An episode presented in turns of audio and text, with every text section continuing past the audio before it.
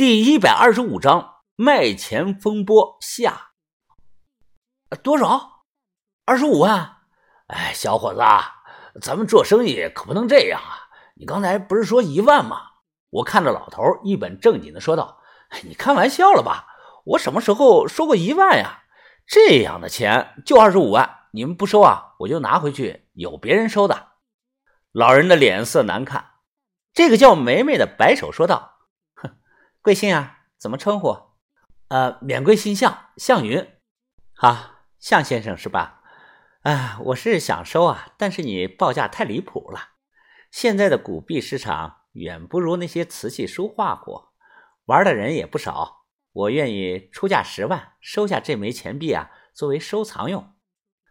可能是怕我不卖，他又补充的说啊，这个价。已经比正常价格高出一倍了。我纯粹是想收藏，啊，成交！我直接伸手说：“那卖你了。”他愣了愣，反应过来后啊，笑着和我握手说道：“等下给你再转钱，现在还有最后一步。为了保险起见啊，这种珍贵的古钱币我都会上 X 光检查一下，看看有没有挖补焊接。你没有意见吧？”你这个店里还有 X 光机啊？这么厉害啊！我惊讶的说道。他松开了我的手，笑着说：“当然，这些年作假的高手是越来越多了。我为了保险起见，你理解一下啊。那你要多长时间啊？”他说道：“铜制、编道、字口这些啊，仔细检查一遍，半个小时吧。在他店里啊，又不怕他拿着我的钱跑了。”于是呢，就说：“那你去吧，我等着。”梅梅拿着铜钱啊，去了隔壁的房间。随后，这个老头笑着招呼我坐下喝茶，谈起了自己的孙女儿梅梅啊。老人自豪地说：“啊，我这个孙女啊，天赋异禀啊，从小啊就对古钱币感兴趣，六岁的时候啊就能分出来清钱上百种的版别。所以，小伙子，你要是还有什么好货，就拿出来啊。”我孙女啊，她都会给你高价的。这时，茶桌下，于哥踢了我一脚。于哥知道我还有一模一样的，他想提醒我赶快都卖了吧。我不动声色的继续喝茶。我不光还有一枚天聪，我还有一记金钱。等了不到半个小时，女老板美美过来了，就是她眉头紧锁，脸色不太好看。各位啊，实在是抱歉啊。这钱我真的是很想收，但是收不了。怎么了？咱们不是都说好了吗？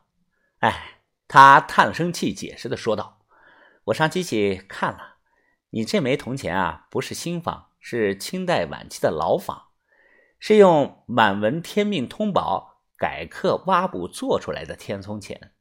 天命天聪差了一个字，价格却差了一千倍啊！”他一脸心有余悸的说道：“以前老仿真是太厉害了，比现在人厉害的多了。要不是照 X 光，我都差点吃药打眼了。所以啊，这枚钱我不能收。向先生，你拿回去吧。”说完话，他直接把铜钱推给了我。清代老仿，天命挖字改天聪，我没想到啊，怎么会有这种事儿呢？人家真不要了，不收了。梅梅说：“啊，如果我还想卖的话，只能给一两百块钱。她本人是言辞诚恳的，建议我自己留着。拿回来铜钱检查了一遍，我闷闷不乐，和于哥出了没钱馆。本来很高兴啊，以为能得到一笔意外之财，现在突然打水漂了。我不死心，又拿着这枚天聪钱去问了另外的一家店铺，人家研究了大半天，最后推给我，摇头说这个东西有问题，不收。”太阳渐渐的落山，于哥见我闷闷不乐，他拍着我的肩膀大笑道：“ 哈哈，没事没事假的就假的吧，走，找个饭店吃点喝点，也该回去了。”并排的走的，准备去饭店。于哥呢，要来我的大铜钱，上下抛着玩。正面反面，反面，不对，猜错了啊！再来一次。于哥把铜钱抛到了空中，这次意外没有接住。铜钱啪啦一声掉到了地上，于哥下意识的弯腰去捡。等等，不对！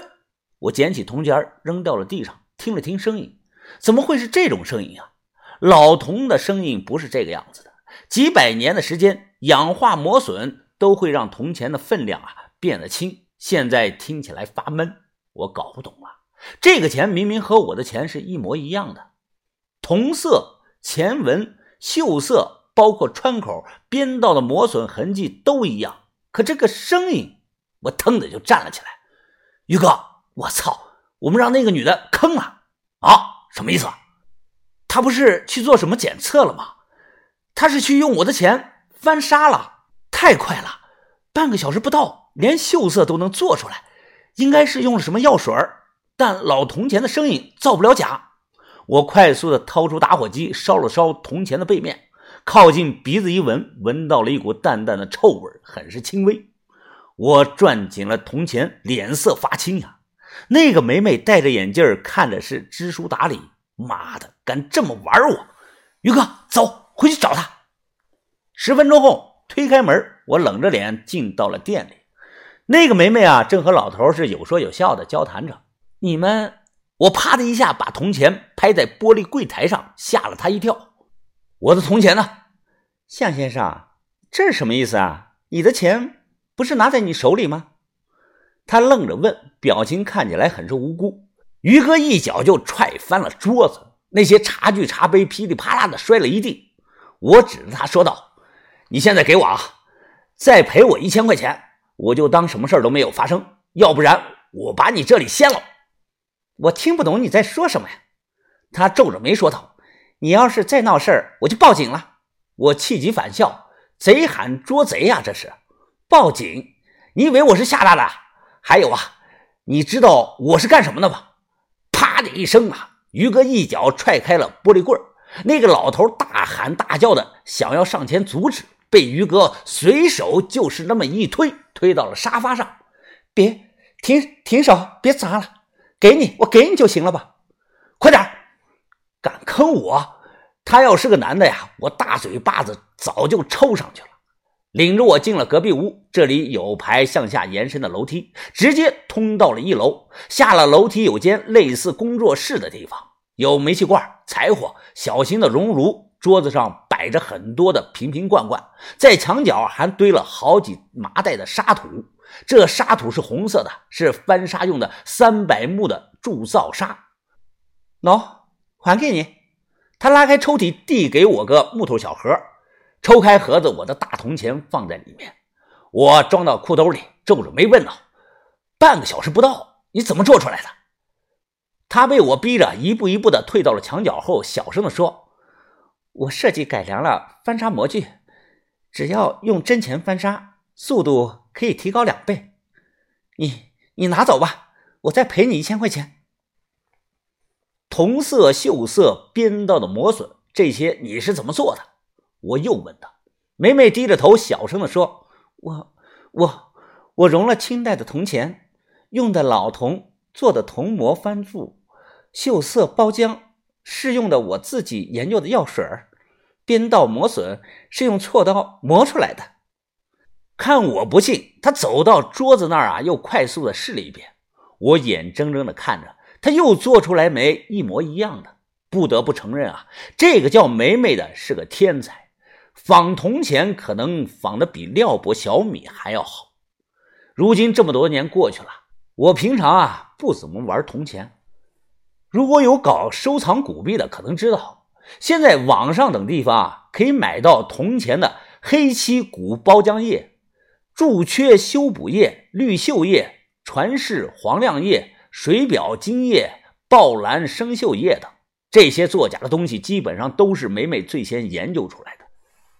近来无意中想到梅梅，是因为我一个朋友啊，他买了一批入了公博的评级盒子币铜钱，幺幺幺五号段开头的，有天启通宝秘十一两、咸丰宝元当五百等，这些钱都是铜模翻铸出来的假钱，极其难辨认出来真假。要能认出来啊，假币也入不了公博的盒子。我那个老朋友啊，是个老手了。他都吃了那么大的亏，这次损失了二十多万。他问我了，我一直在想啊，谁这么牛逼呢？这批货谁做得出来呢？思来想去，我觉得呀，可能是从永州煤钱馆出来的。这么多年过去了，梅梅可能早就攻破了老钱消音这个问题，所以我就上网找，结果是真找到了几家类似的店铺。我发消息过去问：“喂，你是不是梅梅啊？”对方回复了个问号，说：“你认错人了吧？”我又打字说：“啊，天聪汉钱还记不记得？”